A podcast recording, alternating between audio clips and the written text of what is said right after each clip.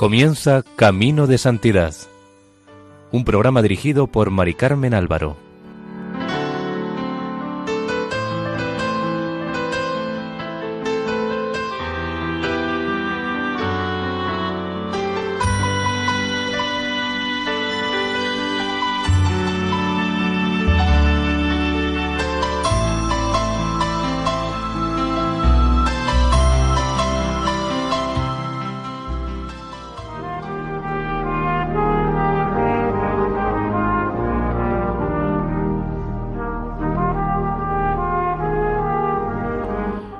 Cordial bienvenida a Camino de Santidad, un programa realizado por el equipo de Radio María en Castellón, Nuestra Señora del Lledó. Les invitamos a escuchar el capítulo dedicado a la vida de San Millán de la Cogolla, copatrono de España.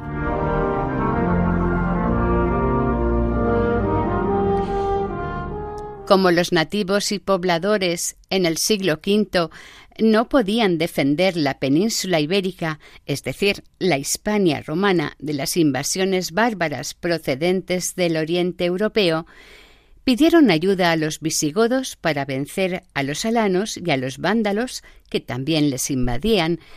Por otro lado, el imperio de Occidente, en el año 476, cae definitivamente en manos de los invasores y los territorios de lo que fue el imperio se independizaron de Roma.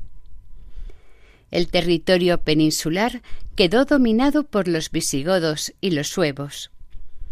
En el año 574 los visigodos consiguieron dominar al resto peninsular y unificaron el reino de la península bajo el reinado del rey godo Leovigildo, quien logró expulsar a los bizantinos del sureste y vencer a los suevos. Los visigodos eran de culto arriano y los hispanorromanos en su mayoría católicos. En este momento de la historia falleció San Millán en el monasterio de Suso. A finales del siglo IV era bastante frecuente que algunos cristianos en Occidente eligieran ser ermitaños ascéticos en lugares apartados, escarpados y retirados.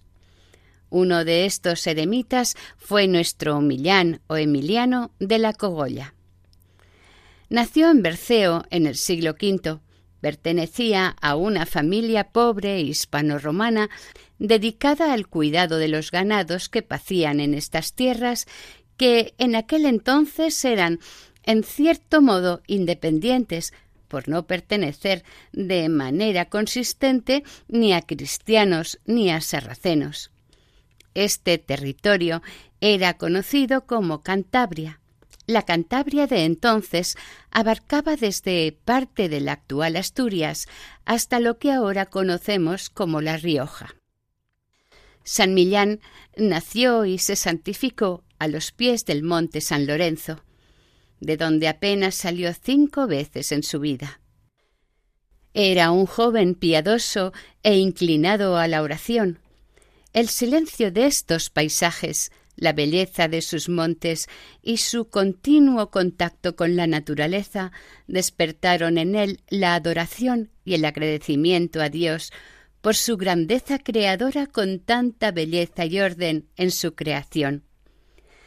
Decidido a adorar y agradecer al Señor por todo lo que nos da, decidió honrarlo acudiendo a un santísimo varón para que le iniciase e instruyese en la espiritualidad ascética. Millán ejerció de pastor hasta la edad de veinte años en un lugar de su pueblo, de Berceo, en La Rioja, que será conocido posteriormente como Suso. Para entretenerse el pastor cuando pacían los animales, solía interpretar música con algunos sencillos instrumentos musicales, llenando el silencio de los montes con sus músicas. Su vida era sencilla, la contemplación de la naturaleza y la intervención del cielo despertaron en él el interés por la religión y el trato con Dios. Según los historiadores, tuvo un sueño celestial por el que sintió la llamada a la perfección evangélica e interesado por la espiritualidad, se dirigió hasta los riscos de Bilibio, en las proximidades de Aro, en la Rioja Alta. En esta localidad sabía que vivía un santísimo varón o anacoreta llamado Felices o Félix, famoso en todos estos territorios por su santidad.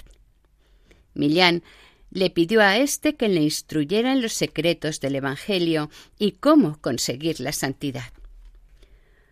Una vez haber conocido el designio de Dios, trató de dedicarse a la vida celestial y no volvió al campo y sus ovejas. Esta experiencia religiosa le hizo abandonar todo y entregarse totalmente al Señor. Tras separarse de Felices, Millán pasó a refugiarse para seguir la vida eremita en los montes distercios o cogollanos, al sur riojano. Aquí excavó su propia celda en unas rocas de estos montes y estuvo escondido durante cuarenta años en completa soledad. Durante este tiempo levantó algunos altares y se ejercitó en virtudes y bondades cristianas enseñadas y aprendidas de San Felices. El ermitaño San Millán o San Emiliano de la Cogolla nació en Berceo el año 473 y falleció en 574 en el monasterio de San Millán de Suso, a la edad de 101 años, al menos, Así lo indican los documentos encontrados. Enterado Dídimo, el obispo de Tarazona, de las virtudes de Millán, le llamó a Tarazona y le ordenó y nombró sacerdote del pueblo natal de ambos, Berceo, perteneciente en aquel entonces a la diócesis de Tarazona, donde estuvo ejerciendo santamente como clérigo durante tres años. Millán que apenas había aprendido de memoria algunos pocos salmos bajo la inspiración divina, se propuso en su parroquia el desterrar de la casa del Señor la avaricia y los bienes eclesiásticos, comprendiendo que debía distribuirlos entre los pobres y más necesitados. De esta manera, la Iglesia sería más rica en virtudes que con los bienes materiales. Algunos compañeros clérigos de su entorno, tal vez cegados por la envidia de las virtudes del santo, le acusaron ante el señor obispo de malgastar excesivamente los bienes eclesiásticos. En realidad, era muy generoso con los menesterosos, enfermos y pobres con los que se relacionaba.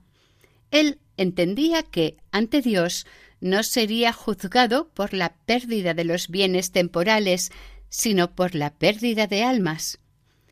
En respuesta a las acusaciones recibidas de parte del clero, el iracundo obispo amonestó muy seriamente a Millán, pero éste permaneció en silencio, tranquilo, paciente, quedando fortalecido en santidad. Sin embargo, Millán fue desposeído de sus cargos y pasó el resto de sus días en el oratorio que actualmente se conoce.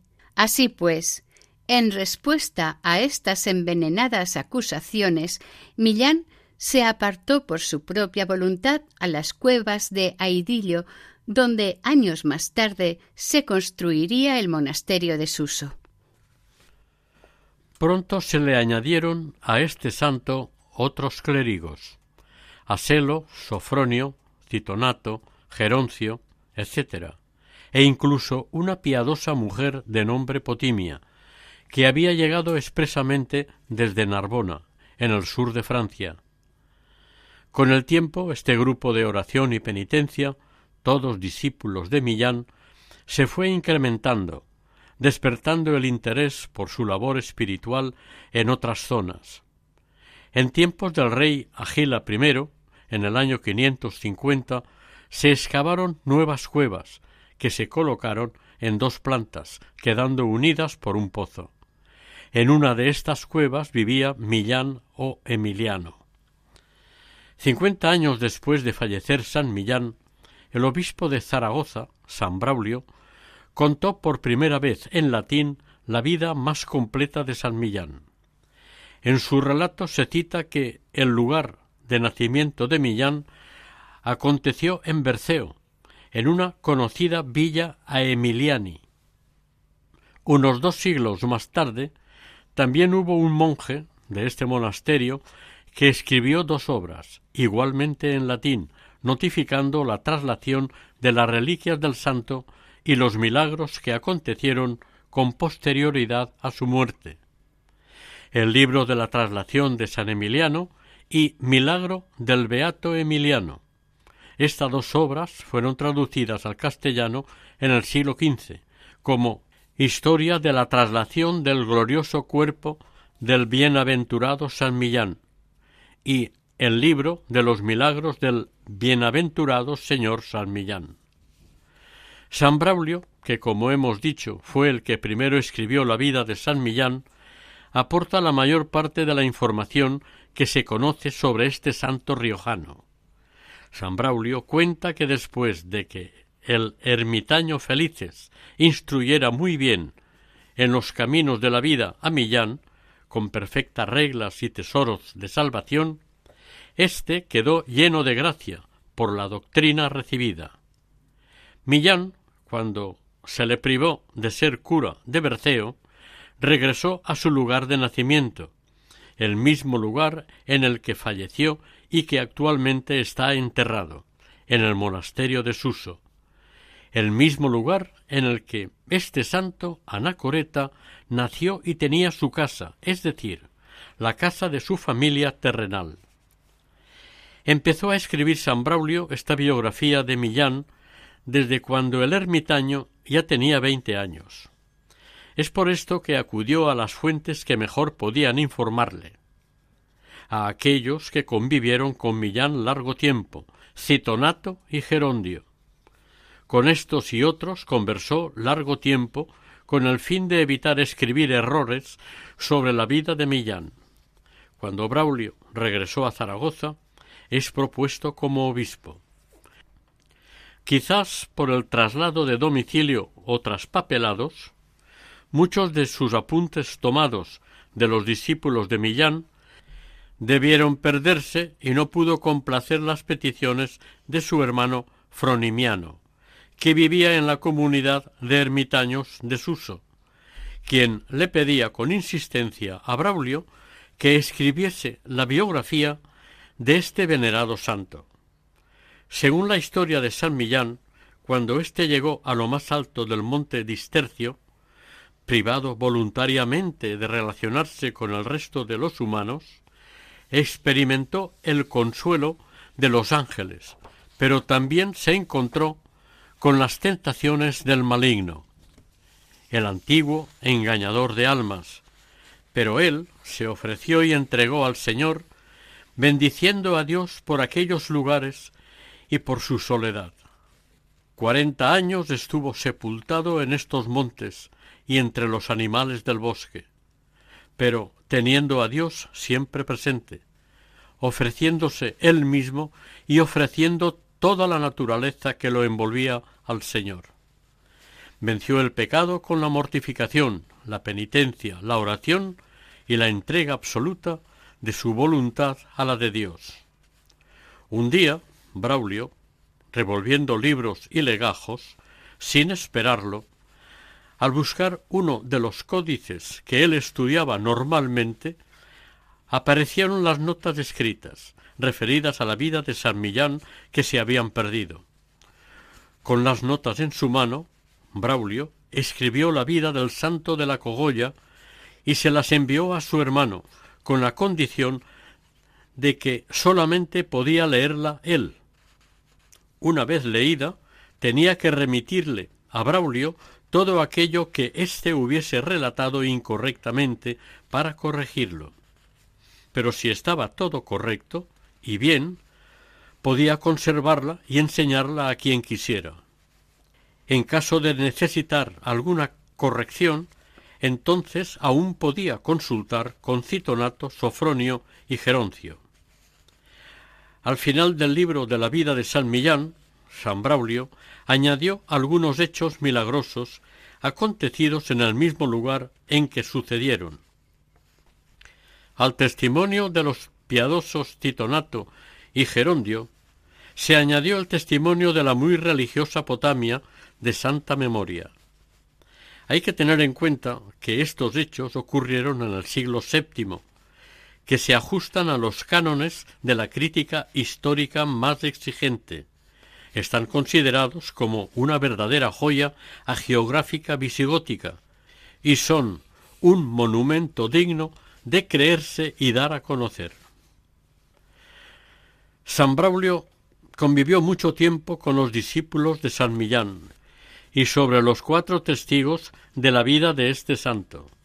Dijo lo siguiente Estos cuatro escogí por testigos de los milagros que hizo en vida, además de los testimonios que pueblos y provincias dan de esto, como lo acredita casi toda España.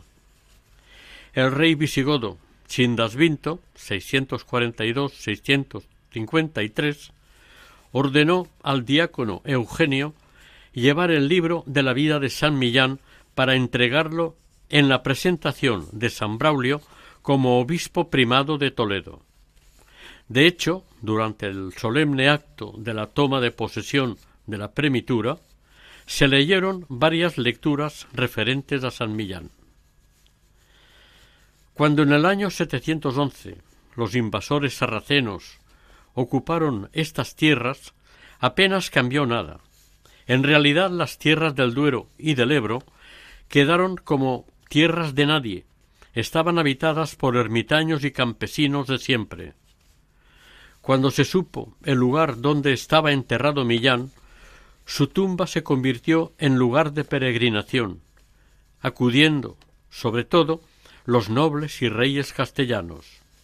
Ante San Millán, quienes iban a enfrentarse a los invasores, encomendaban sus batallas, pidiendo protección para enfrentarse a los musulmanes.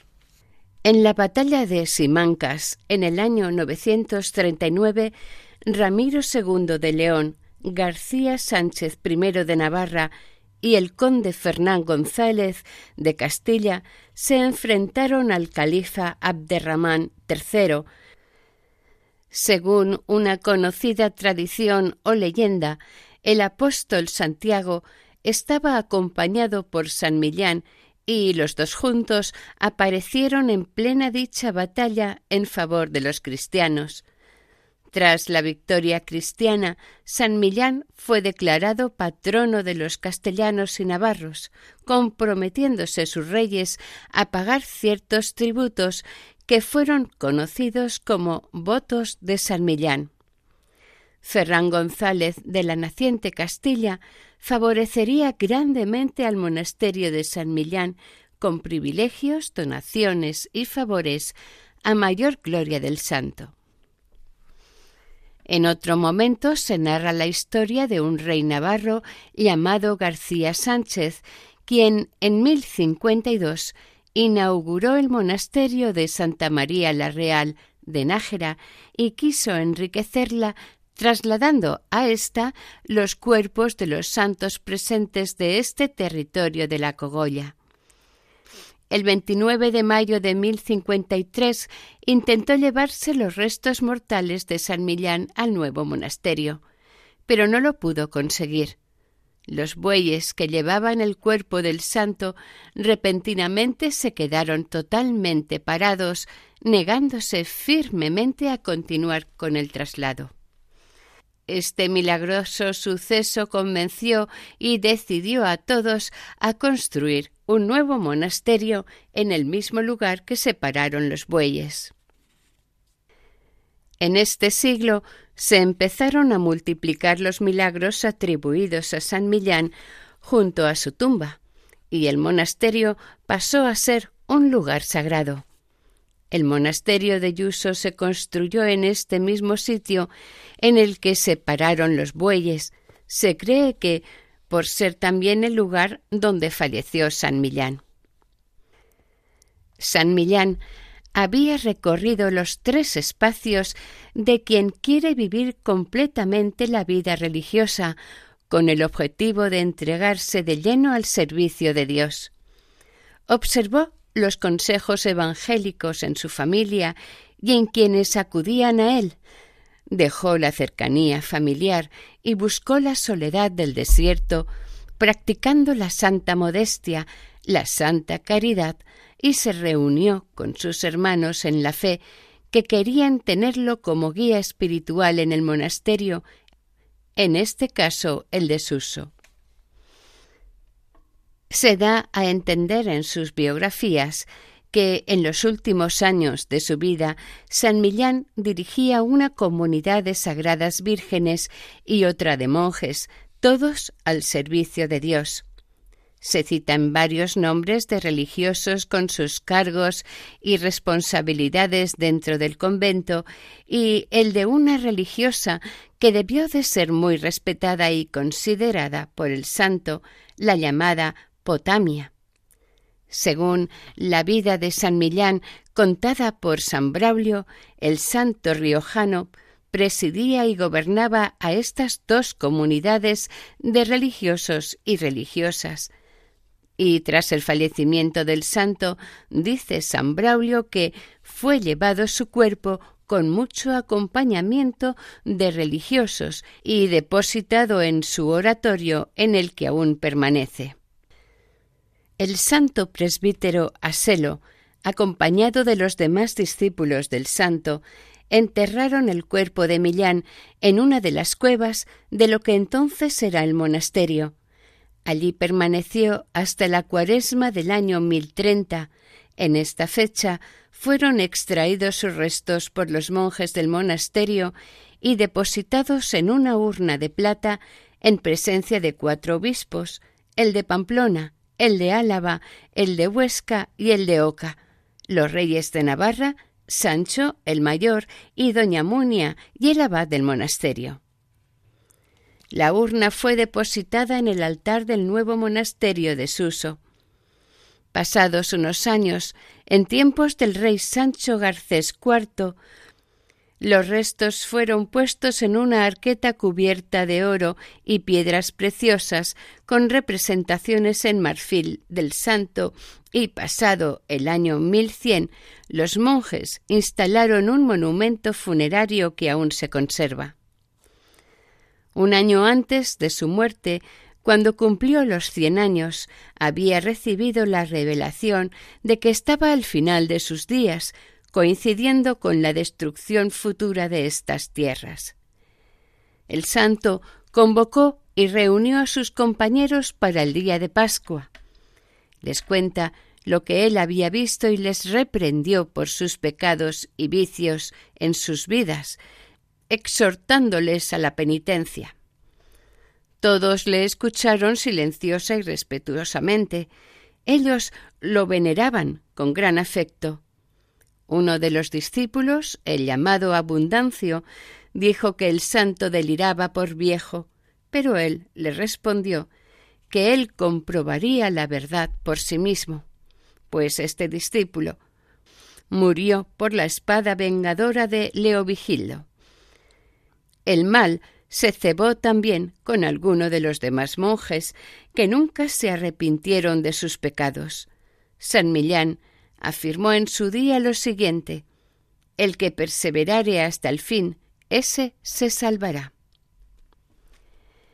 En el año 611, San Braulio ocupó la sede episcopal zaragozana y dos años después se convocó el cuarto concilio de Toledo. San Braulio fue uno de los sesenta y dos obispos que formaron aquella asamblea. En el sepulcro de San Millán seguían produciéndose curaciones y prodigios. Los monjes de Suso le enviaron al obispo Braulio las reseñas de los mismos para que fuera completando la biografía del santo con estos hechos milagrosos. El primer ejemplo de los que se tiene constancia dice así. En el año pasado, la víspera de la festividad de San Julián mártir, como faltase el aceite para aderezar las luces, no pudo ser encendida la lámpara. Mas, levantándose a las vigilias o maitines, la hallaron tan llena de aceite y tan luciente que no sólo ardió hasta la mañana, sino que con la abundancia de lo que sobró, este milagro produjo otros milagros.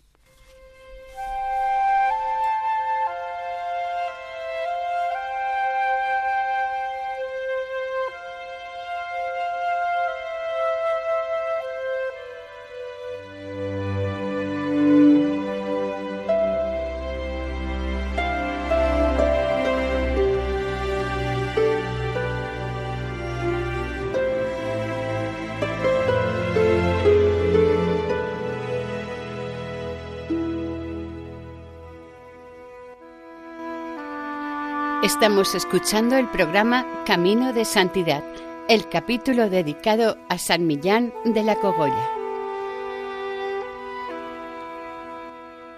Radio María solo se sostiene gracias a los donativos de sus oyentes.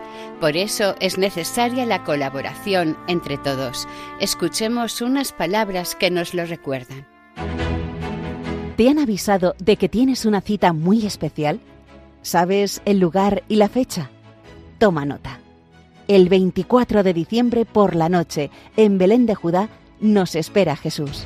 Y es que tanto nos amó y ama el Padre Celestial que nos ha enviado desde el cielo a su Hijo Eterno como Salvador del mundo, para sanar las heridas de nuestro corazón, darnos alegría y esperanza y conducirnos a la felicidad eterna. Sin embargo, muchos, ignorantes de esta cita, siguen sin conocer al único Redentor. Por eso, Radio María quiere hacer llegar la buena noticia a todos los rincones de España y del mundo. Para ello, necesitamos tu oración, compromiso voluntario y donativo. Colabora. Puedes hacerlo sin moverte de casa, con una simple llamada al 91 822 80 10 o a través de nuestra página web www.radiomaria.es en el apartado Donativos, donde verás los números de cuenta a donde podrás realizar una transferencia bancaria o a través de pasarela de pago con tarjeta. Además, tenemos disponible el método de pago Bizum. Y si quieres que tu donativo desgrabe, no olvides indicar tus datos personales, incluido tu NIF. Radio María la fuerza de la esperanza.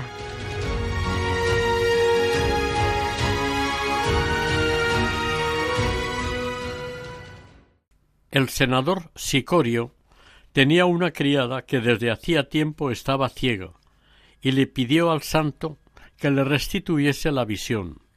Millán, como servidor de Cristo, se acercó orando a la mujer y le tocó con sus manos los ojos y le aconsejó la lectura de los Evangelios. Así lo hizo la mujer gustosamente y recobró la vista al instante. Cierto diácono, muy poseído terriblemente por un insolente demonio, tuvo que ser llevado por muchos hombres a la fuerza ante la presencia del santo para que fuera curado. El diácono estaba enfurecido hasta la locura. El santo varón mandó al espíritu inmundo que se apartase del obseso, al instante. El desobediente obedeció y afligido con la pena fue lanzado del cuerpo donde había hecho su morada. Al dejar el pobre poseso, éste irrumpió con palabras piadosas y alabanzas a Dios. Sibila era el siervo de un tal Tuencio, los espíritus inmundos se habían apoderado del siervo, y su familia lo llevó ante San Millán para que lo liberase. El santo preguntó cuántos diablos eran los que lo poseían, y ellos mismos le dijeron que cinco. Cada uno de ellos se manifestó dando su nombre. Millán les mandó en nombre de nuestro Señor Jesucristo que saliesen de ese cuerpo, y al punto salieron los cinco con gran terror y gran ruido. El siervo, al sentirse curado, volvió a casa agradecido al santo. Un día, los operarios carpinteros labraron a mano un madero destinado a la construcción de un granero. Cuando lo comparó el santo con los otros maderos de la misma obra, observó que era más corto que los demás. Los obreros se molestaron por esta contrariedad, pero el santo les dijo que se fueran a comer tranquilamente. Millán se retiró a implorar la misericordia de Dios, y habiendo terminado la oración de la hora sexta, tal como solía hacer, comprendió que había conseguido lo que deseaba. Volvió donde estaban los trabajadores y les dijo No penséis que habéis perdido el jornal, porque resulte inútil el trabajo que tuvisteis que hacer al madero. Colocadlo donde teníais previsto. Los obreros levantaron el madero y lo colocaron donde el santo les mandó. Entonces se dieron cuenta de que era más largo que los otros maderos, pues había crecido más de un palmo. Donde fue puesto este madero, el santo hizo una señal que en la actualidad puede verse. Gracias a la oración del santo, ni los operarios trabajaron inútilmente, ni perdieron el premio de su trabajo. Aquel madero, hasta hoy, es un remedio para los enfermos devotos y es tan célebre por sus muchas virtudes que casi todos los días se aplica para dar salud a los pacientes. Otro caso no menos singular ocurrió en un pueblo donde se celebraba un concurso entre sus habitantes. Había un hombre santo, tenía muy poco vino para repartir entre los convocados. Al parecer, solamente tenía un sextario de vino, pero como los que buscan al Señor no carecerán de nada, cuentan que con esta medida y la intercesión del santo pudo saciar abundantemente de vino a una gran cantidad de asistentes. Con esto recordaron el caso tan potentoso que supuso el milagro del Señor en la boda de Caná de Galilea, con la multiplicación del vino. Dos individuos llamados Sempronio y Toribio se acercaron al lugar donde vivía Millán, entraron en la habitación del santo y no habiendo nada que valiese la pena, al salir vieron el animal con el que el santo se desplazaba hasta la iglesia, sin más lo robaron y se lo llevaron. Al poco tiempo los dos ladrones volvieron hasta el santo arrepentidos y ciegos. Estaban arrepentidos y le devolvieron el viejo caballo. Millán se culpó a sí mismo por haber tenido el caballo motivo del robo. Enseguida lo vendió y repartió entre los pobres el dinero obtenido, pero los ladrones no recuperaron la vista. En cierta ocasión, una niña de cuatro años de la aldea del Prado, cercana al oratorio del santo, enfermó gravemente y en vista de su empeoramiento, sus padres, movidos por la devoción al santo y temerosos por la posibilidad de perder a la niña, la llevaron al sepulcro de San Millán, pero ya cerca de la tumba la niña expiró. Tal como estaba muerta, los padres, reconfortados por la fe y la esperanza puesta en el santo varón, la depositaron junto al altar cuando anochecía. Los padres de la niña la dejaron sola y se fueron unas horas, posiblemente, a rezar para que el santo intercediera por ella. Pasadas unas horas, los padres volvieron donde estaba la niña, tristes, confusos y ansiosos por ver lo que habría sucedido, pero convencidos de que lo que hubiera pasado era lo que Dios había querido hacer de aquella niña. Su inimaginable sorpresa fue que la niña estaba viva y se la veía feliz, jugueteando con el mantel del altar. Los padres quedaron muy agradecidos al santo pero sobre todo a Dios Padre por haber mirado este, por haber mirado este tan benigna y misericordiosamente el gran dolor que le supuso la pérdida de su hija, ahora transformado en una inmensa alegría. Era tanta la fama de santidad de San Millán que cada día acudían a verlo multitud de gente. Una vez tuvo que obligar a unos huéspedes a que se detuvieran y que por caridad tomasen alimento. Cuando el cocinero del convento se enteró de la invitación a los huéspedes, le dijo a Millán que no quedaba nada para darles de comer. Millán reprendió suavemente al cocinero, le llamó hombre de poca fe y le suplicó al Señor que proporcionase el alimento necesario. Apenas había terminado de decirlo, entraron por las puertas del convento unos vehículos cargados de provisiones que enviaba el senador Honorio. Millán puso ante los huéspedes lo que necesitaban y mandó reservar lo demás para los que llegasen después. La generosidad y previsión de este santo era tan grande que en ningún momento del día pudiera faltar nada en la mesa para alimentar a los huéspedes. Sin embargo, era tan parco consigo que siempre se le veía sobrio en el alma y consumido en el cuerpo. Nuestro santo no atendía solamente con alimento corporal a los que iban a él, sino que les alimentaba además sus almas, estas con el pan de la sapientísima doctrina. Era tan elegante en sus comparaciones y tan ingenioso en persuadir espiritualmente que todo aquel que se le acercaba por cualquier motivo salía de su lado gozoso, agradecido y mejorado, tanto en su cuerpo como en su alma, porque el mejor ejemplo era su humilde persona y sus sabios consejos. Con mucha frecuencia este santo era atacado maléficamente, tenía muchos detractores e injuriadores que le difamaban o murmuraban de él por cualquier cosa. Su paciencia, humildad y facilidad de perdonar eran inagotables, y sus detractores lo sabían y aún se molestaban más. Podría decirse que Dios le proveía de lo necesario para alimentar espiritualmente a todas las almas que caían en sus manos.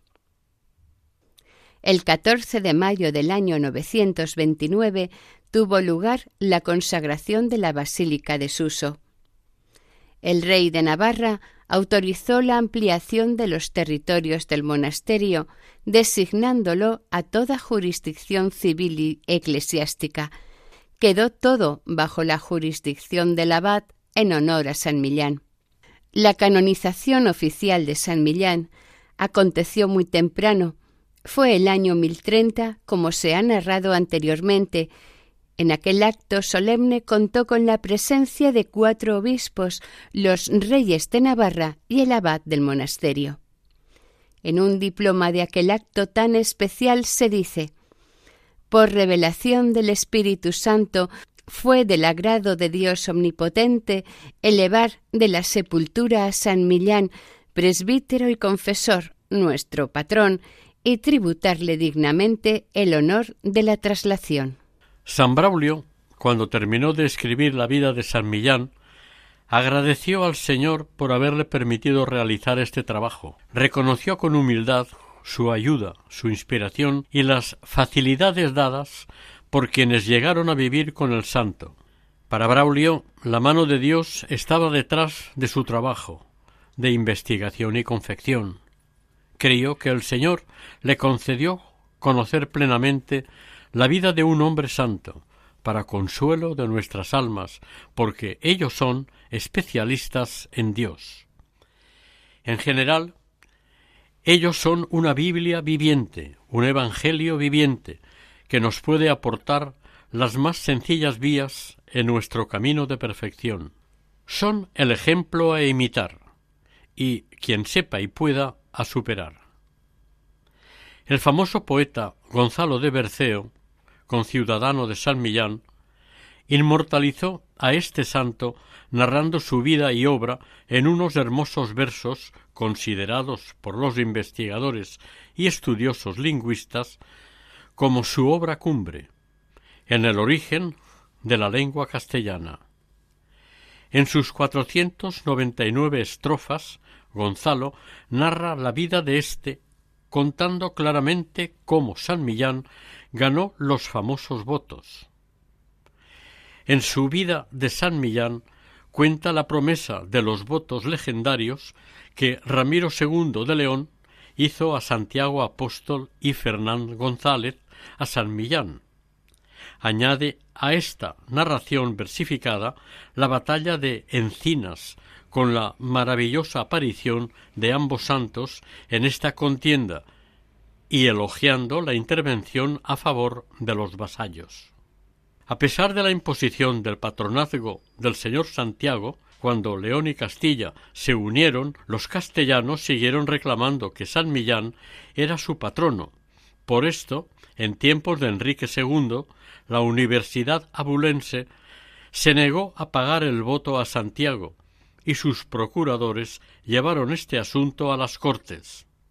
Este debate del patronazgo resurgió en el siglo XVII, Castilla reclamó a San Millán y por lo mismo también patrón de España, junto a Santiago. Este patronazgo se mantuvo en los misales hasta la reforma litúrgica del Concilio Vaticano I. La basílica y monasterio de Suso, el de arriba, se construyó para dar digna sepultura a este santo, mas a los otros compañeros y discípulos de San Millán que fueron reconocidos por la Iglesia como santos. Su construcción se inició en el siglo VI, a partir de un cenobio visigótico, establecido alrededor del sepulcro de la ermita de Emilianus o Emiliano o Millán. Alrededor del año mil, Suso fue incendiado por Almanzor, reconstruyéndolo el rey navarro Sancho Garcés III. Este rey, al parecer, trajo a Suso a los monjes benedictinos, con lo cual se obligó a convivir esta orden europea con los seguidores del anterior culto visigótico tradicional. El decorado del suelo de este monasterio se conoce como alfombra del portalejo. Está formado por rosetas y cruces esvásticas y es un trabajo mozárabe del siglo XI. En él están enterrados personajes famosos como los infantes de Lara y su preceptor Nuño. En el exterior se hallan las tumbas de Toda, Elvira y Jimena, reinas de Pamplona, una vez se pasa la puerta de acceso, se ven tres santuarios, excavados en la roca. La gruta más oriental es quizás la más antigua, pertenece a un cenobio visigodo, con varias cuevas situadas en dos pisos unidas por un pozo.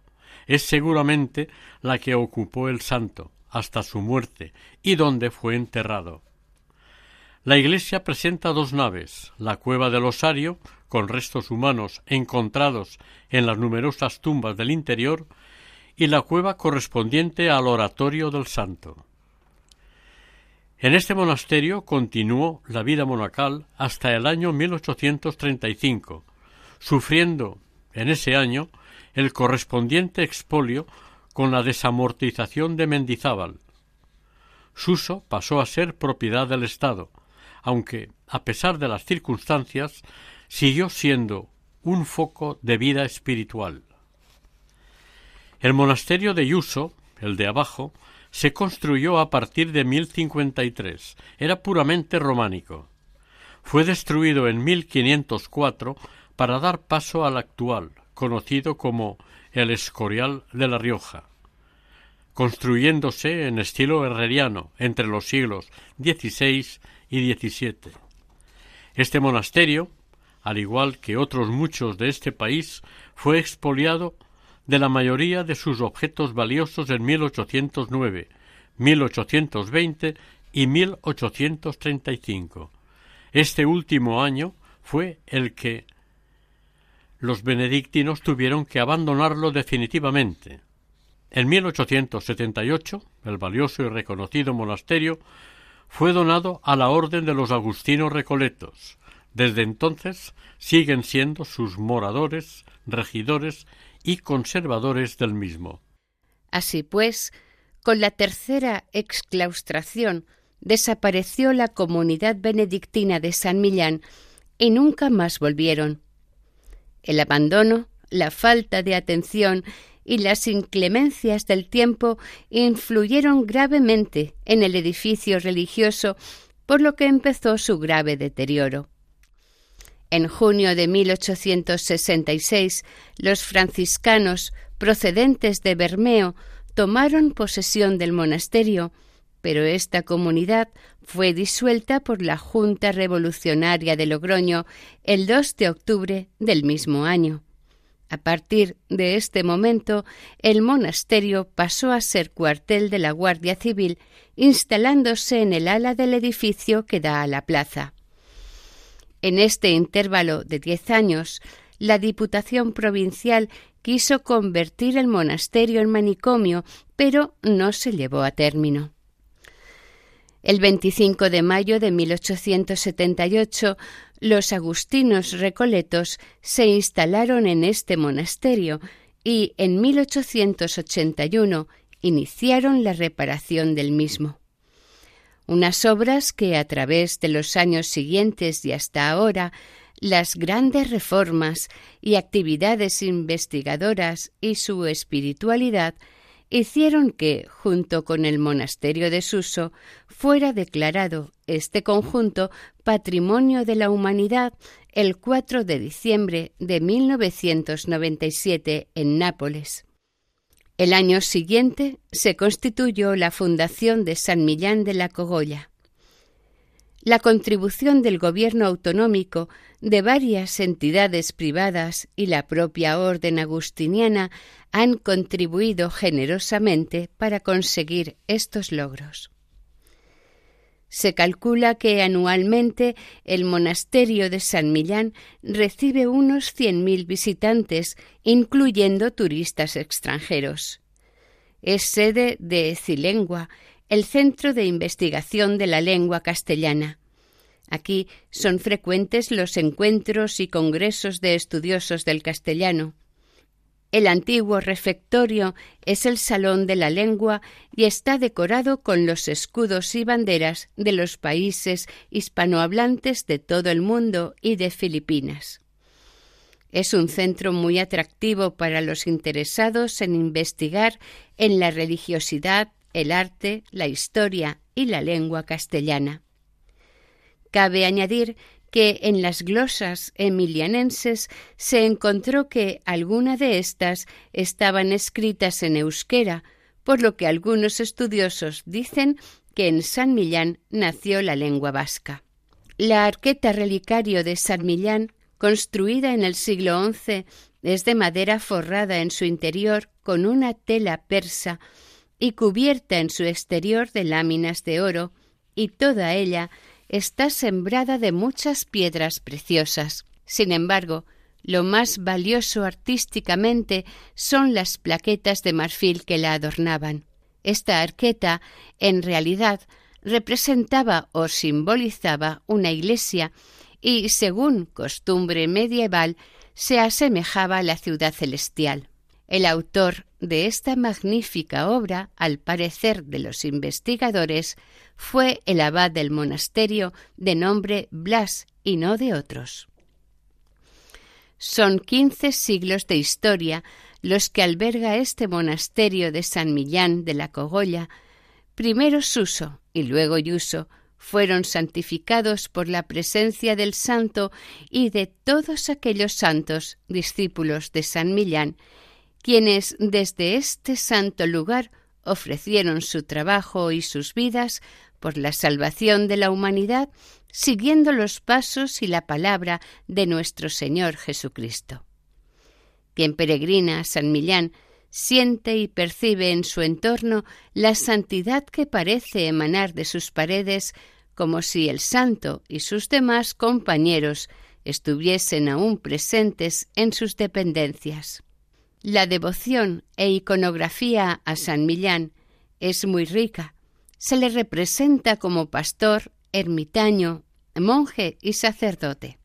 El ser patrón de Castilla y Navarra hizo que en muchas iglesias de estos reinos se le venerase y respetase de distintas formas. Algunas localidades de estos mismos reinos e incluso de otros que limitaron e incluso de otros que limitan con estos también lo tienen como santo patrón. En la portada y en el altar mayor del monasterio de San Millán de Yuso e igualmente en la iglesia de San Cayetano de Madrid hay una imagen de San Millán luchando contra los moros, al igual que el santo apóstol Santiago el Mayor. La Asociación de Amigos de San Millán desde el año 1980 tiene a la cruz de San Millán del cenotafio románico del siglo XII como emblema de esta asociación. Es una cruz visigótica de plata de ocho puntas. Su fiesta se celebra el 12 de noviembre y, como hemos dicho, es patrón de Castilla y, junto con Santiago Apóstol, copatrón de España.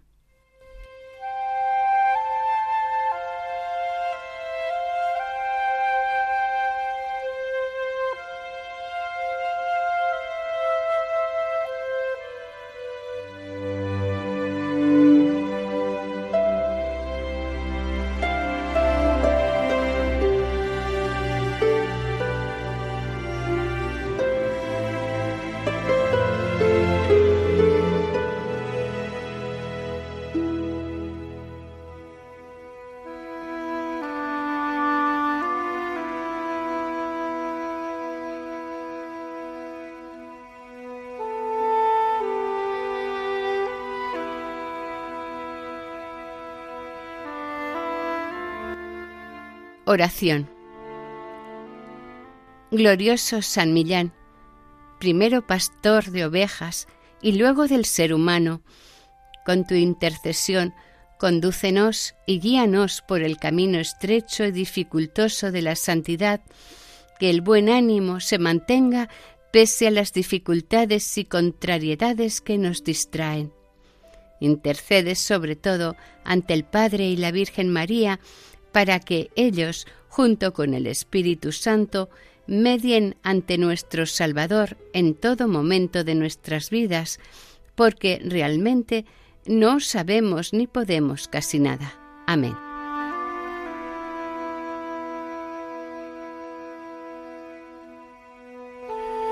Finalizamos aquí el capítulo dedicado a la vida de San Millán de la Cogolla copatrono de España. Dentro del programa Camino de Santidad, elaborado por el equipo de Radio María de Nuestra Señora del Lledó de Castellón. Han participado en este programa Maite Bernat en el micrófono y sonido y Eustaquio Masip en el micrófono. Para contactar con este programa pueden hacerlo a través del correo electrónico camino de santidad. Pueden volver a escucharlo e incluso descargarlo en la página web de Radio María, en su sección podcast o pedirlo en el teléfono 91 8 22 80 10. Que el Señor y la Virgen les bendigan.